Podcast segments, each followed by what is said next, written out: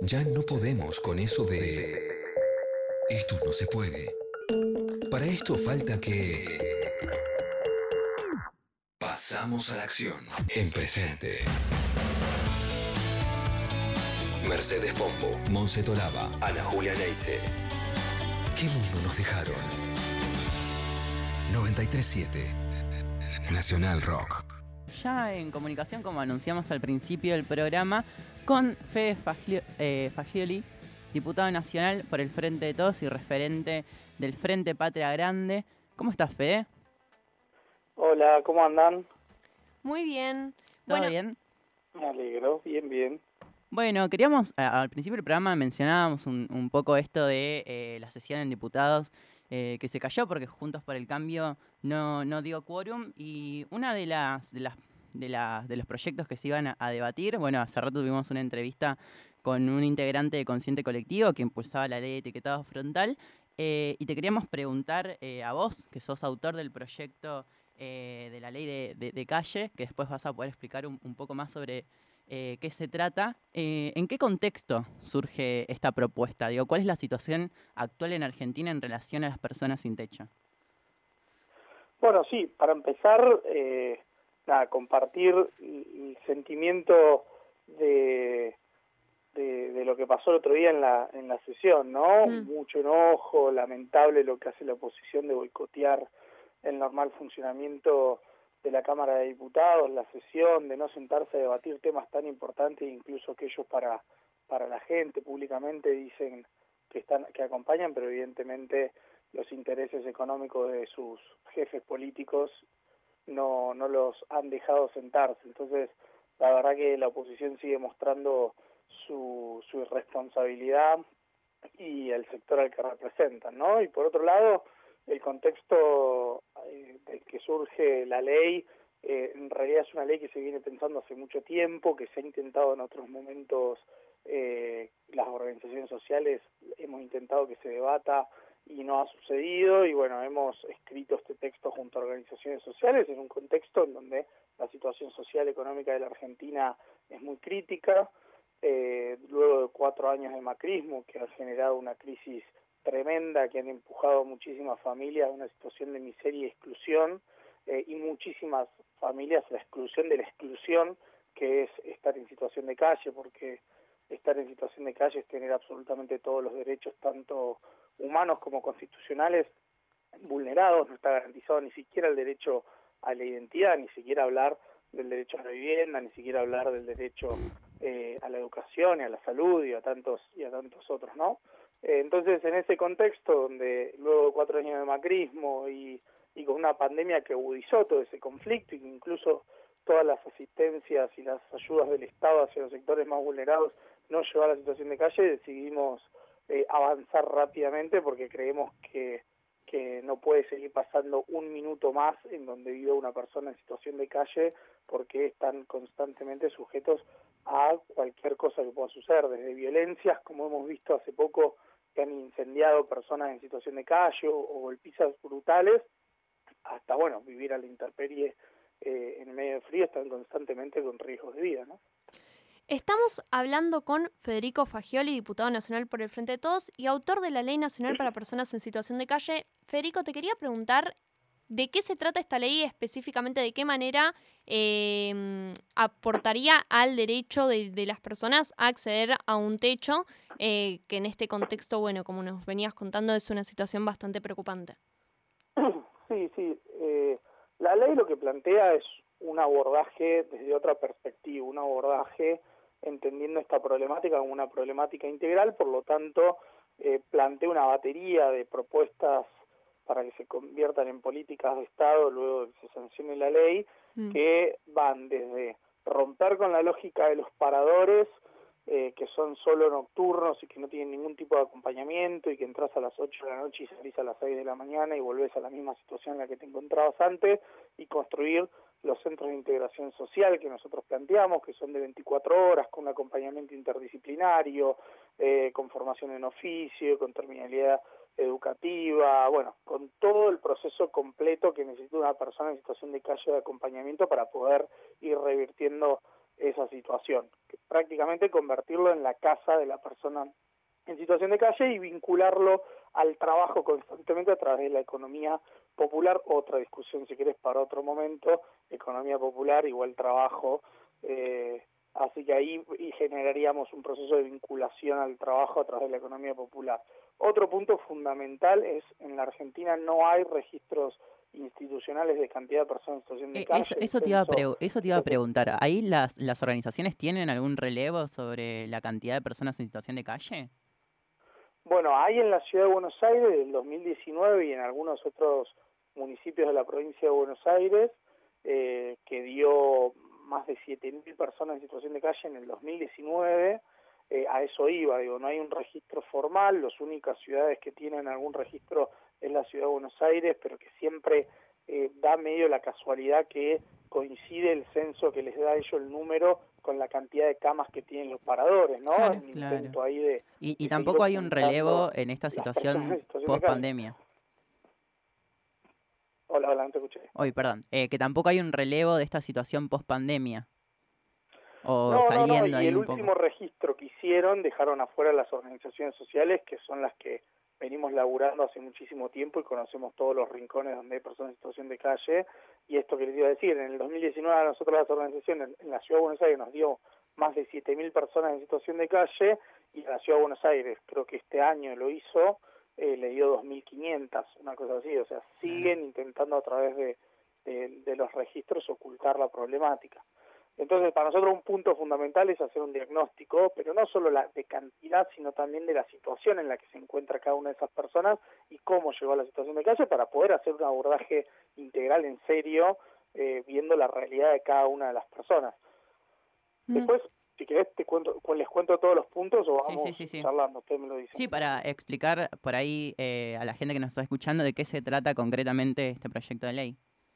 Bien, después otro tema fundamental para mí es la obligatoriedad de la formación de todos los actores y funcionarios que intervengan en la problemática, porque siempre, y por supuesto la perspectiva desde cual se la mire, ¿no? No podemos mirar el abordaje esta, de esta problemática poniendo por delante el derecho a la propiedad privada que por, poniendo por delante los derechos de las personas que tienen vulnerados, las que están en situación de calle. Por lo tanto, hacer una formación de, de, de- de absolutamente todos los funcionarios, con una perspectiva integral, humanizando a la persona en situación de calle, corriendo de- poniendo del lado el, el interés del, del espacio físico que generalmente tiene la ciudad de Buenos Aires, por ejemplo, eh, para nosotros es fundamental para dejar de incurrir en la violencia constante que se, que se genera entre el Estado, de parte del Estado hacia las personas en situación de calle, violencia institucional, que termina generando un rechazo de las personas en situación de calle. Entonces muchos te dicen, bueno, pero vamos a buscar a la gente en situación de calle no quieren ir a los paradores. No, no es que no quieren ir a los paradores, están cansados de que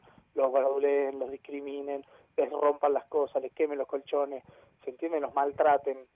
Entonces ahí hay que hacer un trabajo muy fuerte. Y después plantea un tema fundamental que es eh, eh, que se cree un cupo desde el Ministerio de Desarrollo Territorial y Hábitat de, de- de- de adjudicación de viviendas para las personas en situación de calle y varios puntos más, no sé, crear una, una línea telefónica para poder tener un, rápido informe de si hay alguna situación de, de- calle, eh, acompañado por una red móvil de, vehículos que puedan acceder rápidamente al lugar. Bueno, nada, una batería de políticas para ir resolviendo el acceso a los DNI, a la, a la partida de nacimiento para garantizar el derecho eh, a, la, a la identidad. Y todo esto está implementado, o sea, la ley plantea que está implementado a través del Ministerio de Desarrollo Social, pero con la obligatoriedad del Ministerio de generar una mesa interministerial con todos los ministerios que intervengan en esta problemática. El Ministerio del Interior para, para el tema de los DNI, la identidad y demás, el Ministerio de Desarrollo Territorial y Hábitat, Salud, Educación,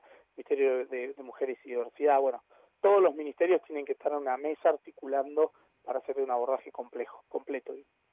Bueno, me, me parece muy interesante lo, lo que decís y sobre todo esta cuestión de cómo se vincula con hechos recientes como el desalojo violento a más de 100 familias en la Villa 31.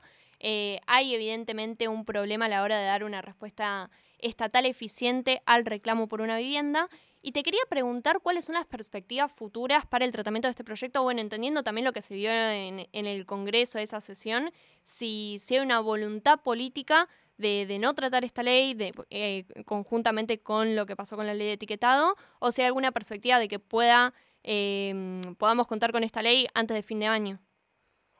Bueno, primero lo, que decías de la Ciudad de Buenos Aires, el desalojo que hubo hace poco, sí, la verdad que en la Argentina hay un déficit de habitación impresionante y yo siempre digo, la respuesta a eso no puede ser violenta de desalojo de nada por el estilo, sino que tiene que ser con políticas públicas que pongan al Estado en un lugar de acompañamiento de las personas que están en esa situación y, y, aportar con políticas el acceso a la vivienda, a la tierra, nosotros lo venimos diciendo, eh, lotes con servicio, urbanización mm. de los barrios populares, construcción de vivienda, bueno, en fin construirlo a través de políticas, por eso repudiar enérgicamente lo que sucedió en la ciudad de Buenos Aires, en la Villa 31. Y por otro lado, yo tengo confianza y creo que es un proyecto que, va, que se va a tratar. Yo me parece que la política en general no puede seguir mirando al costado ante esta problemática, no podemos seguir dejando pasar el tiempo, cada minuto, cada segundo que pasa es una persona que termina en situación de calle o que estaba en situación de calle y termina eh, falleciendo eh, por distintas causas, entonces no podemos seguir mirando al costado, hay que hacerse cargo, junto con el cambio se tiene que hacer cargo, eh, y si no tendrán que hacerse cargo de, decidir no votarla y hacerse cargo de que siga habiendo personas en semejantes niveles de exclusión y marginalidad. Nosotros estamos convencidos, nosotros hemos discutido con todo el gobierno nacional, que eso también hay que decirlo, nosotros con el Ministerio de Desarrollo Social ya venimos construyendo algunas políticas para ir implementando en el mientras tanto hasta que salga la ley, eso es muy importante porque hay que accionar ya ahora en este preciso momento, eh, y bueno, y por supuesto nuestro bloque de diputados con Máximo a la cabeza está, están de acuerdo con acompañar. Junto por el cambio, en, el dictamen eh, se manifestó a favor, digo, fueron parte del dictamen de mayoría que hubo, por unanimidad se acompañó el dictamen, así que entiendo que lo vamos a tratar. Eh, pero bueno, yo lo que lo que sea un llamado a la reflexión urgente de que temas como este, incluso como temas como el etiquetado, son temas fundamentales que no podemos seguir mirando al costado y que hay que empezar a, legislar para generar que estas normativas nos permitan construir un país más justo.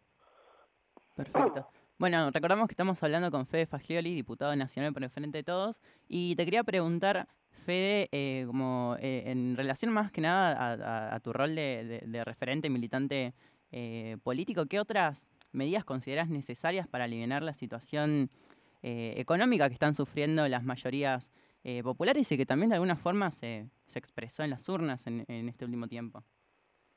Sí, sí, sí. Yo creo que, hay que avanzar con políticas de fondo. Me parece que estamos ante la oportunidad de, generar algunas transformaciones que permitan que todos los argentinos y las argentinas vivamos mejor, ¿no?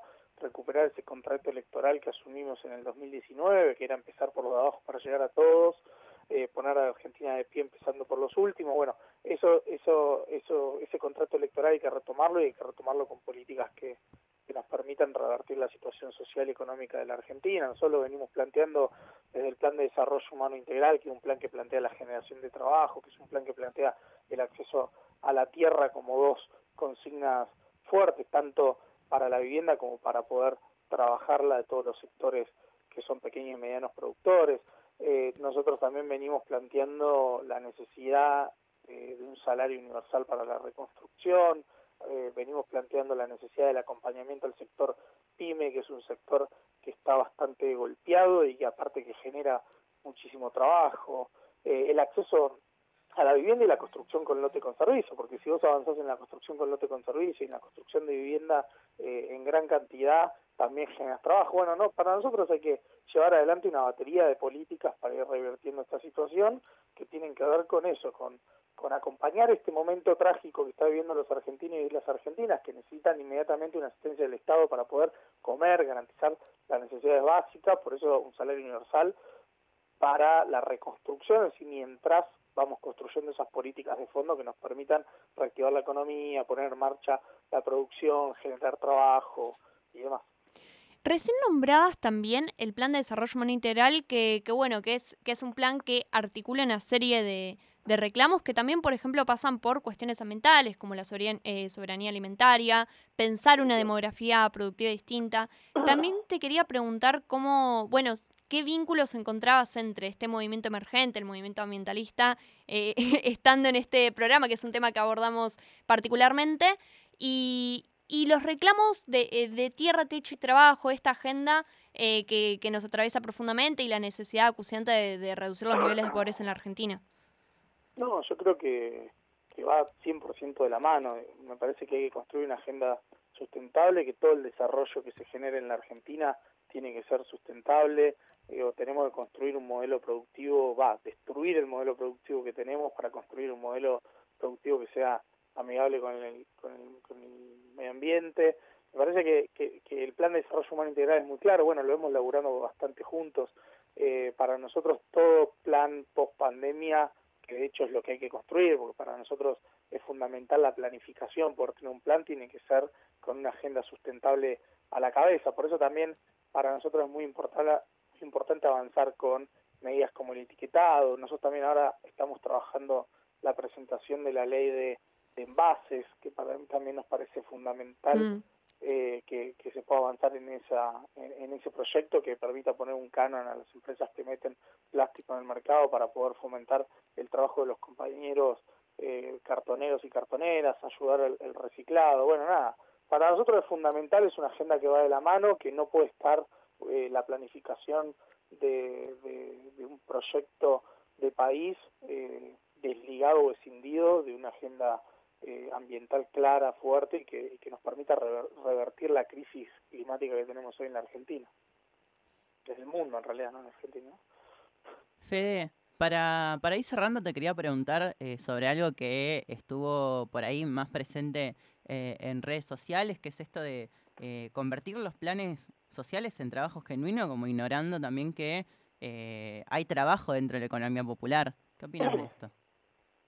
Sí, sí, sí, para mí hay una discusión mal planteada, yo le he asimado mi postura a absolutamente todos los que fueron haciendo ese planteo, eh, está mal planteado, la economía popular eh, genera trabajo, es, es la única economía que viene generando trabajo hace muchísimos años, la economía formal eh, ha dejado de generar trabajo, empleo, eh, me parece que es una discusión que hay que empezar a, darla, por supuesto, nosotros estamos de acuerdo con dar la discusión, siempre y cuando sea con buena leche y con ganas de, discutir en, en general el, sector, para nosotros eh, termina siendo el planteo, encarándolo desde ese lugar, de convertir los planes en trabajo, primero no entender a la economía popular como una economía emergente, segundo, eh, termina siendo estigmatizante y es el mismo discurso que tiene eh, los sectores de, sí. de, la derecha argentina, ¿no? Claro. Eh, entonces, para nosotros tiene que quedar muy claro que la economía popular es trabajo. Que el salario social complementario, que se llama potencial trabajo, no es un plan, sino que es un complemento salarial de un trabajo que llevan adelante los trabajadores de la economía popular, que todos los días se la rebuscan, algunos individualmente haciendo changas, otros colectivamente a través de cooperativas de trabajo, polos productivos. Digo, nosotros eh, producimos alimentos, eh, tenemos polos productivos de, textiles, tenemos este, eh, espacios productivos que, llevan adelante todo lo que es el reciclado con los cartoneros, las cartoneras, de los compañeros trabajan y trabajan muchísimo, muchísimas horas. Yo estoy seguro que, que más de, los, de, muchos que se terminan llenando la boca eh, insultando a los, a los, entre comillas, planeros, ¿no? Eh, entonces, para mí queda una discusión muy clara. Hay, hay que entender que hoy la Argentina tiene una economía, eh, para decirlo en estos términos, informal, nosotros le decimos popular, pero informal, que es mucho más, más, más grande que incluso la economía formal, que tiene mucho más capacidad de desarrollo y que el Estado tiene que entender de que hay que acompañar esa economía para poder eh, fomentarla, financiarla, eh, generar que los trabajadores de la economía popular tengan cada vez más derechos para trabajar en mejores condiciones. Muchísimas gracias Federico, eh, gracias por pasarte por qué mundos nos dejaron y vamos a seguir hablando de esta ley que es una ley eh, fundamental y que contempla uno de los, de los derechos centrales eh, de las personas. Muchas gracias. No, gracias a ustedes, les mando un abrazo muy grande. Gracias Fede. Eh, bueno, ese fue Federico Fagioli, diputado del Frente de Todos. Estuvo en ¿Qué mundo nos dejaron?